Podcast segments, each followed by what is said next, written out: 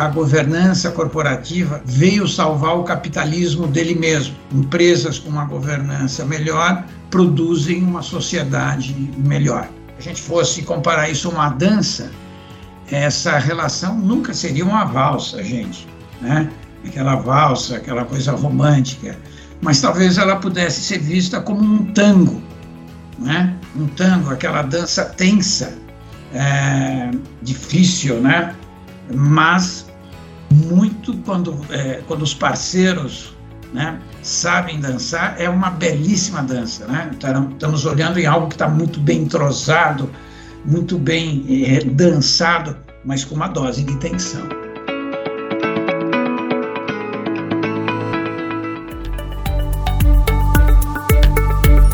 O que você faria? Esse é o podcast do Easy Business School.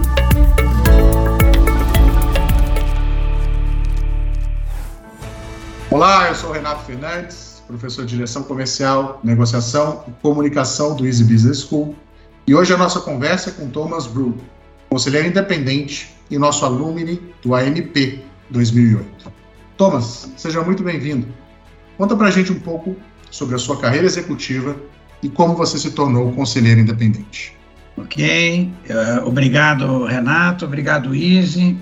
É, bom, eu sou formado na GV, tenho um mestrado é, na FEA, USP, e um MBA na Indiana University em Bloomington, Indiana, nos Estados Unidos. E fiz também, como você comentou, o AMP aqui entre São Paulo e Barcelona. Aliás, uma formação sensacional. É, minha carreira executiva é na área de finanças e estratégia, é, nos mais diferentes tipos de empresas, empresas listadas, empresas não listadas, familiares, multinacionais, eh, vários setores que a maioria dessas empresas teve em comum é, são os ciclos de crescimento, crise e crescimento. É um ciclo do Brasil. Então, é, trabalhei muito e muitos planos, né, muitos momentos de crise, empresas que de repente crescem, de repente é, entram em crise, depois crescem de novo enfim, a nossa gangorra aqui no Brasil. E nos últimos 12 anos, eu decidi por uma segunda carreira. Eu percebi que estava ficando, entre aspas, velho, estava com 50 e poucos anos, e achei que devia buscar uma nova carreira. E depois de refletir sobre várias possibilidades, eu me decidi pela carreira de conselheiro, e posso até contar, Renato, porque foi que eu decidi isso. Mas o importante é o seguinte: nesse momento, dizer que meu foco é a governança corporativa. Eu, eu, trabalho como conselheiro, como membros de comitê, comitê de finanças ou comitê de auditoria. Eu dou também aulas, como você, e faço mentorias. Então, é isso, foco em governança corporativa nos últimos 12 anos. Como conselheiro e executivo tão experiente, eu tenho certeza que você tem aí muitas histórias para contar. Você consegue se lembrar de um grande desafio que você enfrentou como conselheiro? É uma das coisas boas de ser conselheiro, bom, executivo também, é que a gente sempre tem muitas histórias, né? Já houve época na minha vida que eu falei, eu vou escrever um livro, né? Nunca fiz, é, pelo menos não nesse tema geral, mas uh, talvez uma das histórias mais importantes que me vem à cabeça e que me inspirou, inclusive, para ser conselheiro, é, é, bem antiga. Eu era diretor numa empresa é, e era e, e eu, eu, conduzia a abertura de capital. Essa empresa é, foi listada e aí eu também fui conselheiro. Então eu era diretor da empresa e era também conselheiro. E passaram-se os anos e essa empresa era muito agressiva mercadologicamente, muitos projetos. E aí, é, dentro desse ciclo, ela estava expandindo muito e, de repente, ela entrou em crise. Entrou em crise, eu observei os números, fiz minhas projeções, olhei fluxo de caixa, decidi marcar uma reunião com o presidente, que também era um dos donos. Ele me convidou para um café da manhã na casa dele. Eu cheguei lá, mostrei os números, mostrei a situação. E falei, bom, acho que está difícil, né? No fundo, no fundo, eu estava esperando que ele dissesse, não, eu faço um aporte de capital. Mas ele disse, é, tá difícil mesmo. E aí a gente junto achou que devíamos levar ao conselho de administração uma decisão de pedir uma concordata, o velho nome para a atual recuperação judicial. E foi o que fizemos, levamos ao conselho, o conselho aprovou e nós nos preparamos para pedir a concordata. A parte interessante, entre outras, uma das partes mais interessantes é que nós tínhamos um sócio é, muito um sócio referência, um sócio grande, mas que não era do conselho de administração. E, portanto, ele não poderia ter nenhuma informação sobre essa concordata. Mas a pressão era grande para informá-lo, ele era muito próximo, ele era muito relevante e era muito difícil deixá-lo de fora. Mas nas discussões no conselho, as considerações éticas, a questão da confidencialidade e seguramos firme. E dito e feito, ele ficou sabendo pelo jornal. No mesmo dia, chamou-nos para uma reunião, lá fomos nós, presidente da empresa e sócio e eu, diretor e conselheiro. Primeira coisa, nem nos deixou sentar, nos recebeu em pé. Quando nós esticamos a mão para cumprimentá-lo, ele não retribuiu o cumprimento. Manifestou a sua toda a sua ira é, de não ter sido consultado. É, e aí eu tive mais certeza de que nós fizemos corretamente, porque certamente ele não ia permitir que a gente pedisse a concordata, era muito ruim para os outros negócios dele. Né? E assim, é, nunca mais ele falou, principalmente com sócio, quando precisava de alguma coisa falava através de mim. Muitos anos depois, eu fui eleito equilibrista, é o prêmio do Instituto Brasileiro de Executivos de Finanças. Fui eleito equilibrista do ano. Chego na minha casa, tem um recado da secretária para ligar para ele, para esse ex, é, essa pessoa, né? Eu ligo para ele, ele me cumprimenta pelo prêmio, me elogia, enfim. Desliguei o telefone e fiquei pensando, né? Como tudo aquilo foi importante, como a gente ficar dentro da da disciplina, a gente ficar dentro das regras éticas, a gente não ceder às pressões, a gente pode então pedir a nossa concordata, fazer tudo dentro das regras. A empresa saiu da concordata, você sabe, Renato, a minoria das empresas consegue sair da, da concordata. E eu, todo aquele processo né, dentro do fracasso, que foi um momento ruim, mas tudo aquilo foi muito bem sucedido e eu já percebi a importância do Conselho de Administração nas orientações que eles nos deram antes de pedir a concordata e nas orientações que nós recebemos ao longo da concordata. O Conselho de Administração realmente foi muito importante. Nesse país de é, gangorras cíclicas e, e, essa atividade equilibrista que achei interessante que você falou, Thomas, o que, que você é, te inspirou especificamente para que você saísse aí da, da, da, visão de quem está dentro do negócio para quem parte para o outro lado do aconselhamento, né? diante de, de um ambiente tão desafiador. O que, que te inspirou nessa situação tão, tão complexa? Pois é, Renato, é, eu vi naquele momento né, é, a importância que tinha um grupo experiente de pessoas e que não estivesse, como você mesmo falou, não estivesse tão envolvido no negócio, né? É, como eles realmente, como esse conselho é, ajudou e pode ajudar, não só, obviamente, num momento tão difícil como esse, mas ao longo das decisões é, que uma organização tem que tomar. É, essas decisões são cada vez mais complexas, mais difíceis, a incerteza é muito grande nada como você ter um órgão colegiado que apoie os executivos é, nos momentos difíceis, nas decisões complexas, nas estratégias, é, nas crises. Né? Então, é, talvez eu não tivesse percebido tudo aquilo é, naquele momento, mas eu estava realmente no começo da minha carreira, tudo aquilo foi evoluindo, e então, há 12 anos atrás, quando eu pensei numa coisa nova, eu falei, puxa, isso agora que eu tenho essa experiência, e você sabe, os financeiros têm muito contato com o conselho de administração, né? Então, isso foi comum ao longo da minha carreira como financeiro de participar é, em, nas várias empresas que trabalhei, na, nas, é, em algumas reuniões de conselho, onde a gente apresenta os resultados, é, discute algumas tendências. Né?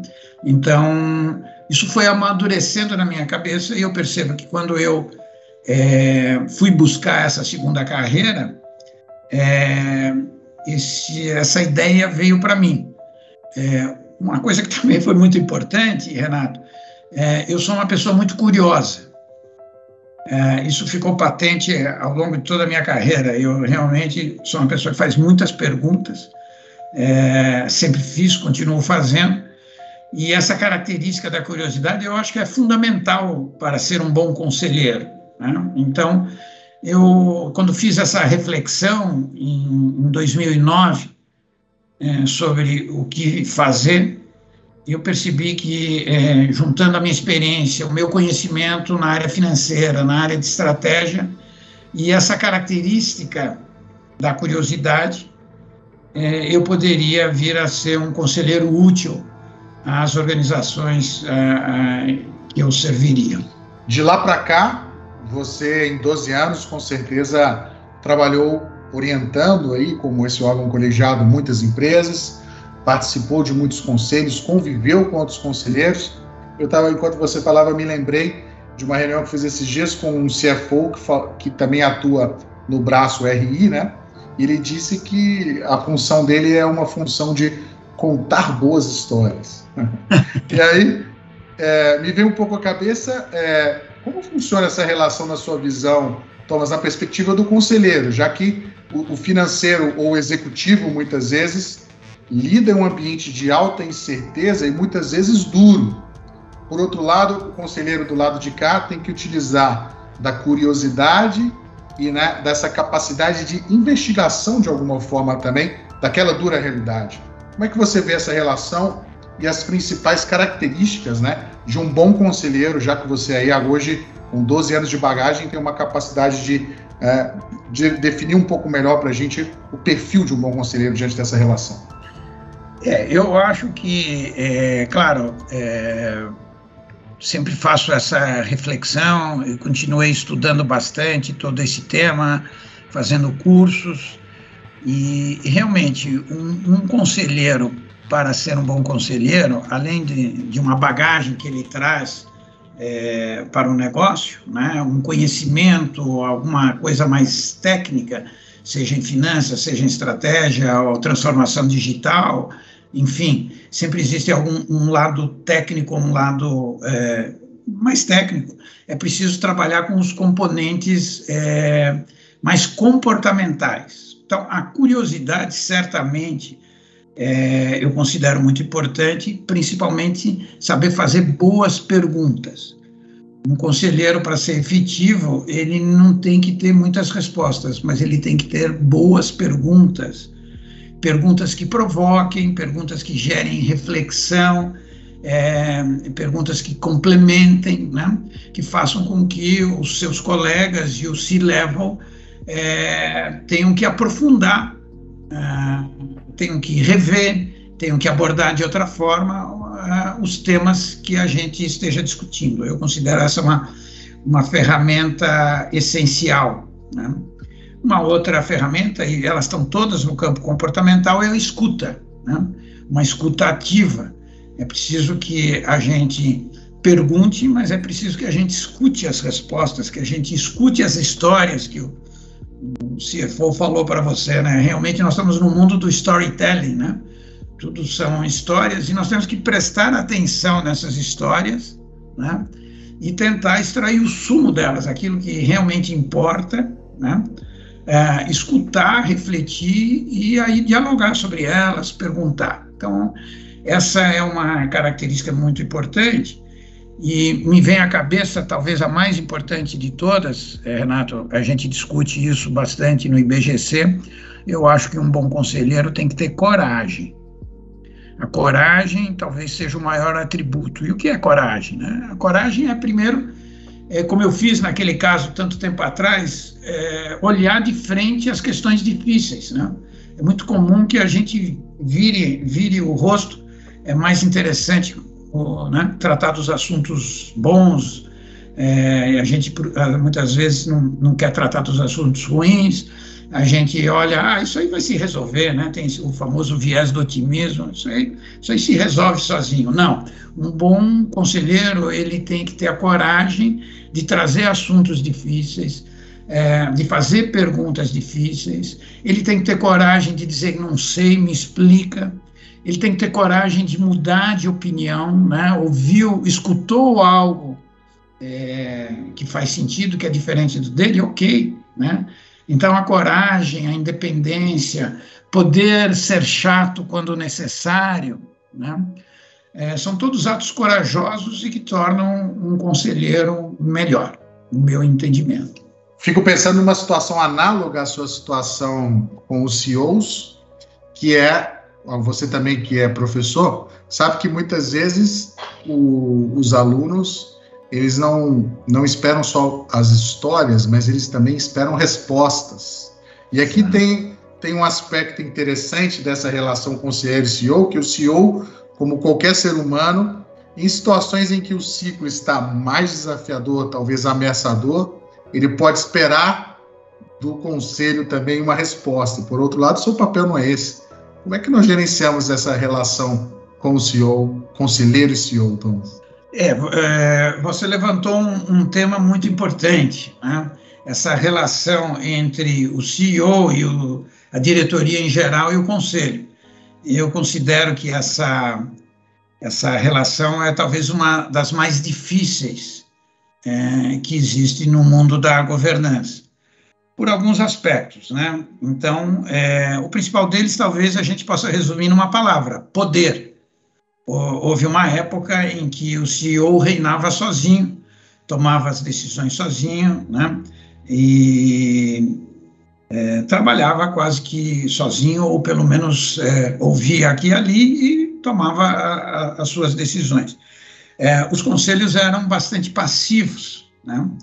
É, nos últimos, talvez, 10 anos, 15 anos, os conselhos foram mais demandados, né? A própria sociedade exigiu deles um posicionamento uh, mais ativo, a, a, responsabilização também teve um papel, então o pêndulo eh, foi mais para o lado do conselho. Então, o poder é sempre um jogo escasso, né? nunca todo mundo está satisfeito. Se você, né, o CEO tinha um determinado poder, hoje ele tem que compartilhar isso com o conselho. Então, existe sim um, uma potencial luta de poder é, entre as partes. Ela pode ser muito bem resolvida, porque na verdade nós podemos é, combinar e, e, e, trabalhar em conjunto.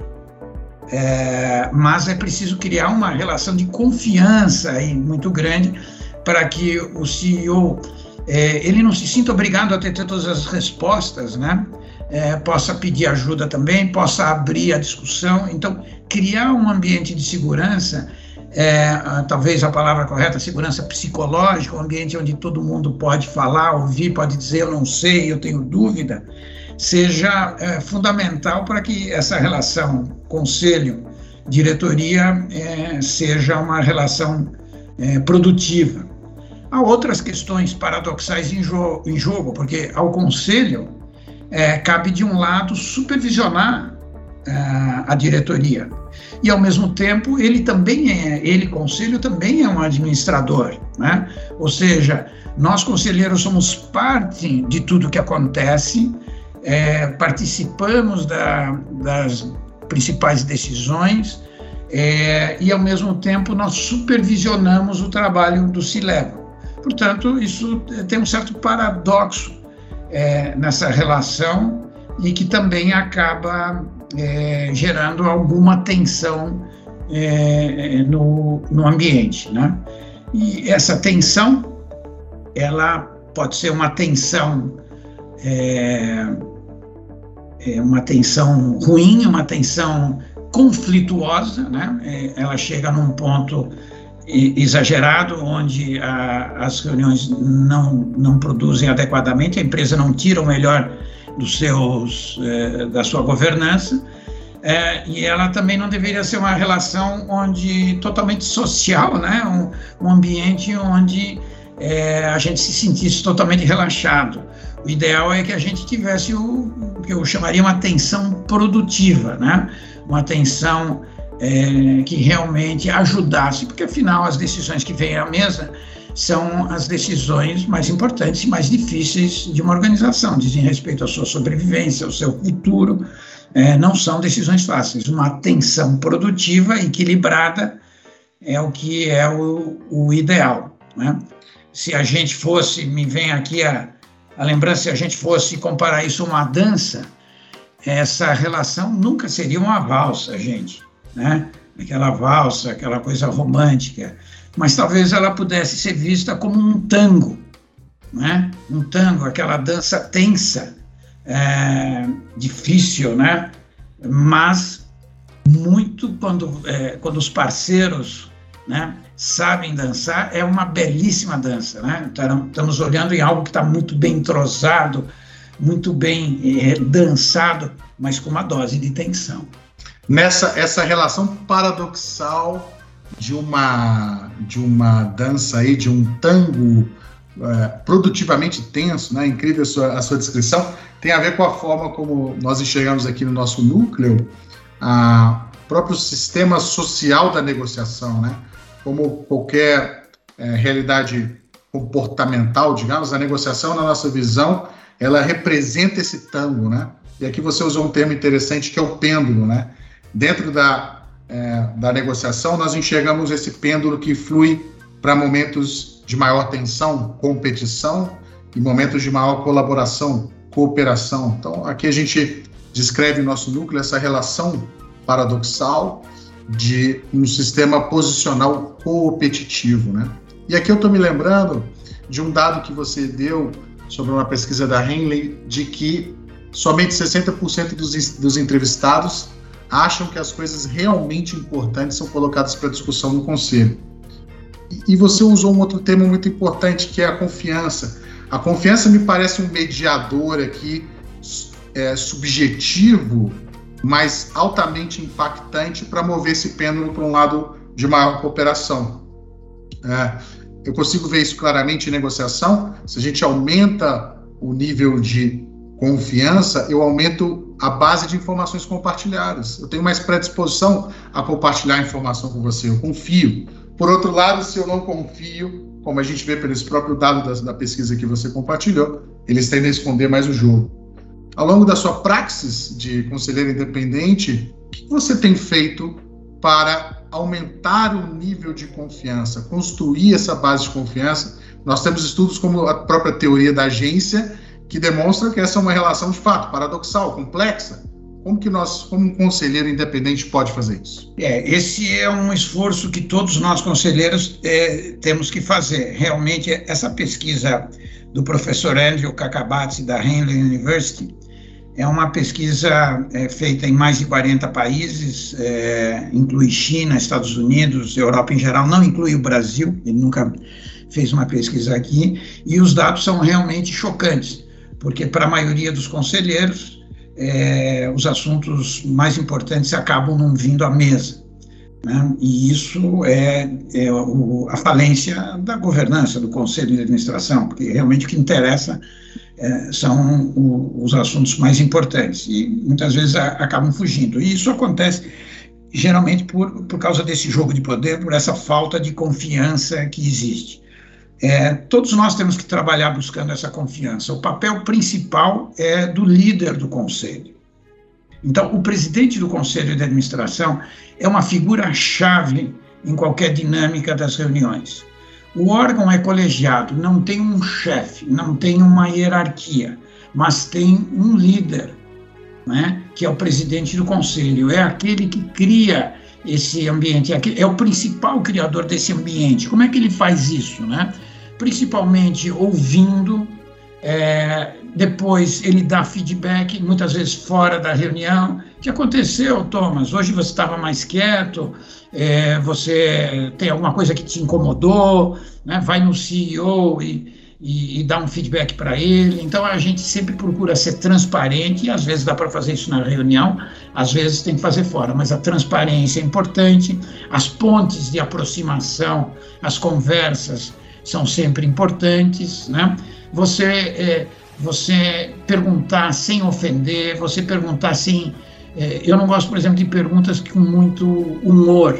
Eu gosto do humor, mas você não pode é, emparedar um CEO, um diretor é, fazendo um, uma pergunta que o encoste na parede. Procure sempre fazer a pergunta profunda, a pergunta útil, a pergunta que energiza, né? E não que coloca na parede, né? É, é você dizer não sei, é você pedir uma explicação.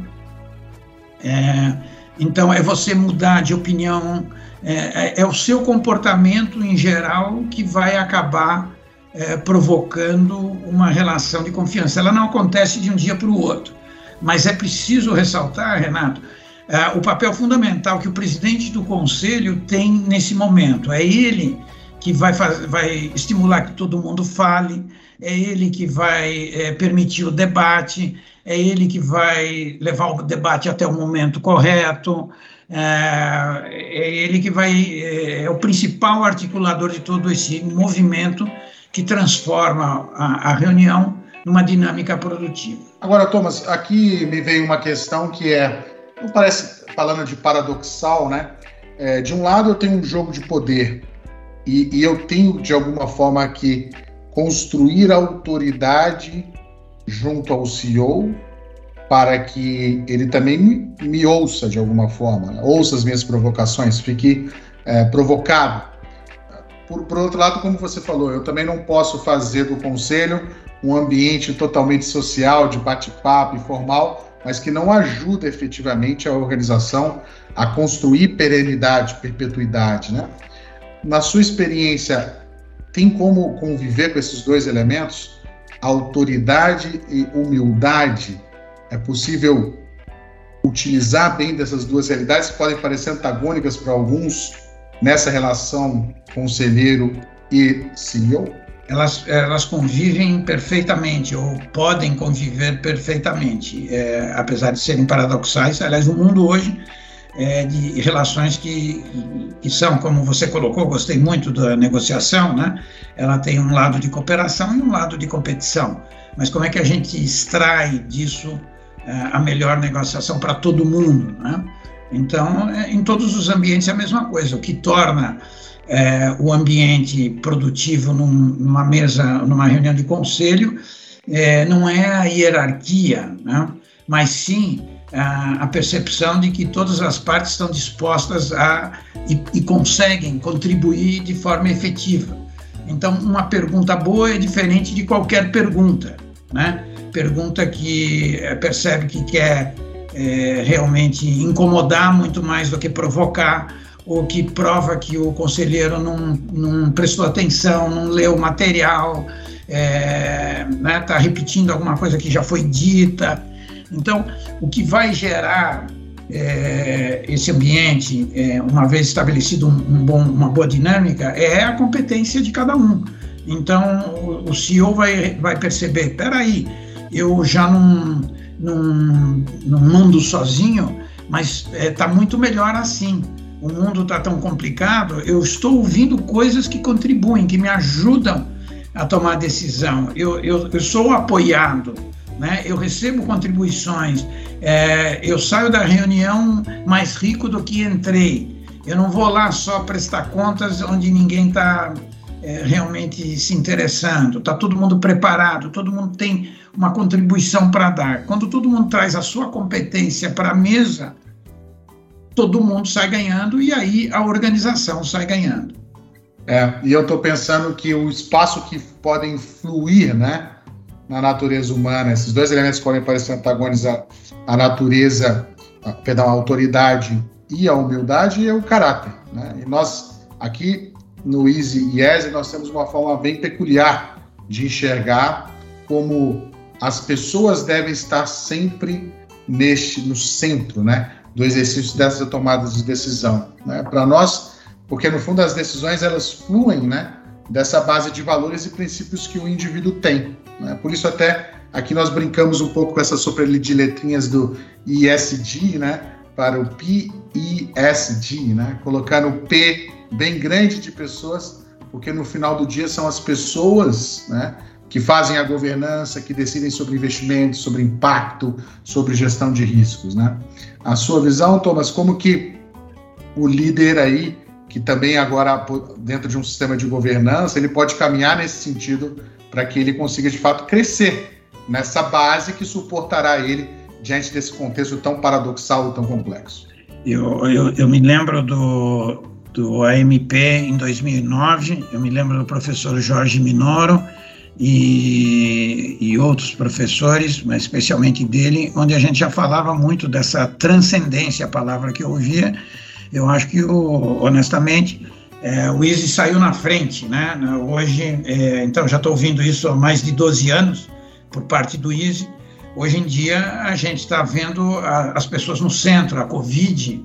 É, ajudou bastante nesse, nesse sentido, né? É, trouxe as pessoas mais para o centro, é, elas estão sendo mais ouvidas, a gente está mais ocupado com as pessoas, a gente, a escassez de talentos também ajuda nessa, nessa preocupação, mas isso a, a gente já via 12 anos atrás no, no AMP, né?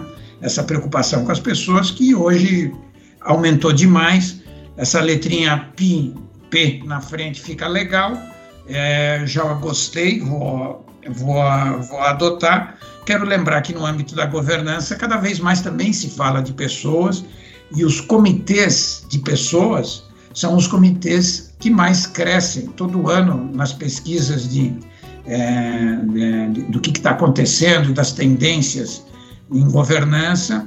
A gente começou muito com o comitê de auditoria e ele é até obrigatório em, em alguns mercados, nas empresas do, do, novo mercado, no caso da B3, né? É, mas mesmo mais do que isso, a gente está vendo os comitês de pessoas crescerem, são os que mais crescem é, entre as empresas que têm governança e estão já talvez até na maior quantidade do que os comitês de auditoria, mostrando que é, as empresas também estão, preocupadas com as pessoas. Sem dúvida nenhuma, as pessoas, PESG. Aprendi essa em 2009, não se usava nem o SG, nem o PS, mas eu acho que está bem adaptado para os tempos de hoje. Gostei. Acho que aqui a gente pode aplicar o, me o mesmo princípio que se fala em liderança, né? É, para ser um conselheiro independente bom, é preciso ser um bom conselheiro independente. Thomas, estamos chegando quase ao fim do nosso papo e eu deixo aqui um espaço para que você possa dividir com os nossos ouvintes um grande aprendizado dessa sua tão rica e vasta trajetória profissional. Bom, eu que eu poderia dizer para vocês, em geral, é o meu. Eu realmente estou muito feliz com essa carreira que eu escolhi. Eu é, posso até ser muito ousado em dizer, mas eu acho que a governança corporativa veio salvar o capitalismo dele mesmo, né? com o fim das ideologias, com a queda do muro de Berlim, o capitalismo ele reina absoluto e ele tem suas tendências selvagens.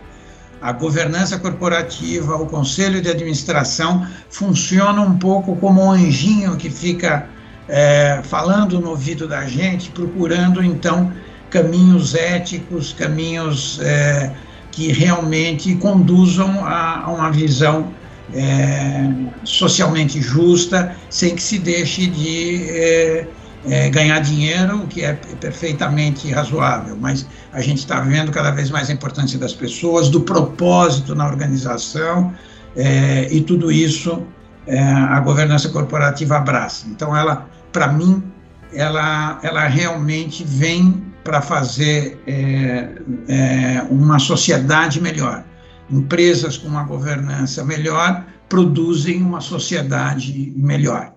Agradeço muito a sua participação, Thomas, e deixo aqui uma provocação aos nossos ouvintes. Se você espera ocupar essa cadeira tão complexa e desafiadora desse ambiente paradoxal, querendo contribuir para a perpetuidade de um negócio, o que você faria? Te esperamos em nosso próximo episódio.